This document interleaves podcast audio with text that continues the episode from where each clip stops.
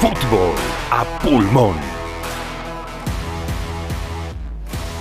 Muy buenas a todos, ¿cómo andan? Nosotros somos Fútbol a Pulmón y hoy les traemos un nuevo podcast de, bueno, nuestra sección de historias. ¿Qué, ¿Cómo se podría catalogar este podcast? Rankings. Rankings, Bien. sí. Ya, ya hicimos uno que lo pueden ir a, a escuchar, pero el que hoy les traemos es un poco distinto. Eh, un jugador cuando, cuando debuta o cuando está en la reserva o cuando mismo pasa de un club al otro, siempre espera romperla en su, en su nuevo lugar, en su nuevo club, en primera claramente.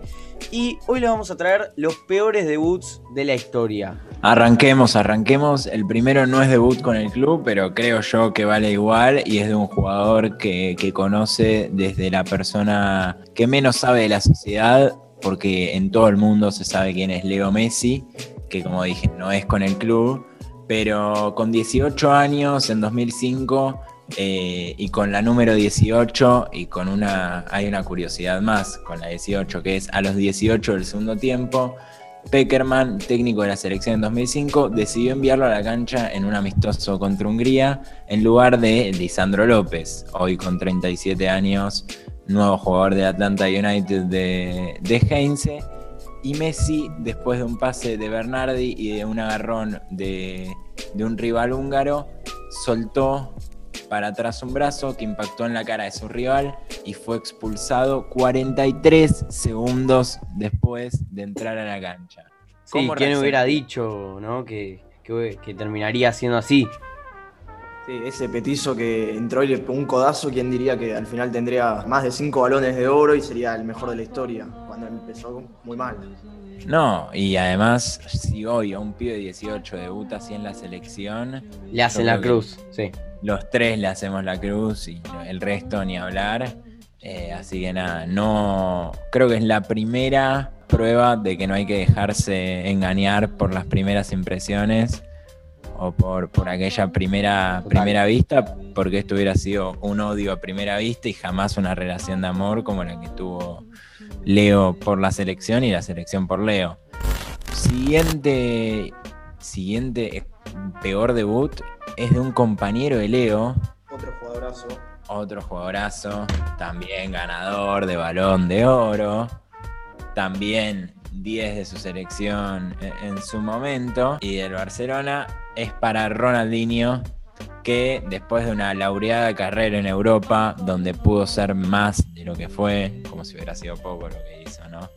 Eh, después, también todos sabemos las prioridades que, que tuvo Ronaldinho durante toda su carrera y una de esas lo acompañó en México, donde el fútbol no era prioritario, la noche sí.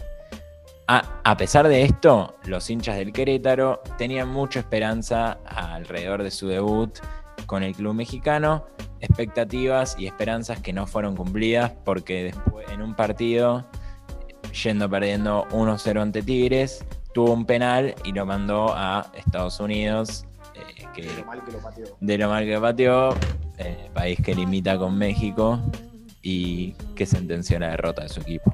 Ronaldinho que llegó a jugar en, en el estadio de Arsenal, recordemos. Algo bastante impensado. Muy bizarro.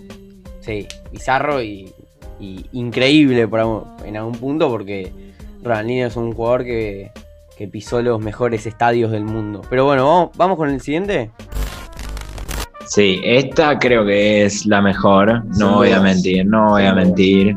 Eh, capaz Ronaldinho, Messi venden más y que ustedes, ni nosotros sabíamos antes, quién es Alidia, pero eh, su historia es la mejor de un debut en la historia del fútbol. Nunca hubo una mejor, no hay una mejor y nunca habrá una mejor que la del senegalés Alidia. Entró, eh, Ali Dia llegó al Southampton, llegó haciéndose eh, amigo de George Weah, recordemos, balón de oro en la década del 90, él llega a la Premier en la década del 90. Sí, y hoy También- presidente de Liberia. hoy presidente de Liberia, llega un delantero africano como, como el primo del amigo y eh, las esperanzas estaban más que altas eh, que podía ser igual. Eh, en ese momento lo contratan ahí en el Southampton y entra en un partido que estaba complicado por Matt Letizier, delantero que era un, verdadero jugadorazo, recomendamos muchos de sus goles, pura fantasía en ese momento, entra y cinco minutos después lo sacan. Evidentemente no estaba a la altura no solo de la Premier League, sino de ninguna liga de algún nivel o de ninguna liga profesional. Sí, la verdad que lo de Dian, no sé si se entiende, hicieron como una gran estafa diciendo que él era primo de Wea y que... No, amigo del primo, ni siquiera amigo del primo de Wea, perdón, discúlpenme. Y que el primo parece que llamó al Southampton y dijo que era muy bueno y cualquier cosa lo, lo vendió como el mejor, pero era terriblemente malo. Entró cinco minutos, se lo tuvieron que sacar de lo malo que era. El técnico, eh, posteriormente al partido, dijo: Estaba siempre donde la pelota ya había estado antes, como si nunca hubiera pisado una cancha de fútbol. Tardamos cinco minutos en tomar una decisión sobre él, pero acá, pero es una buena anécdota. Sí, y hay una película argentina que se llama Papeles en el Viento que habla un poco de esto, de cómo puedes inflar a un jugador y venderlo como el mejor y al final es, es un fiasco. Así que recomendada la película.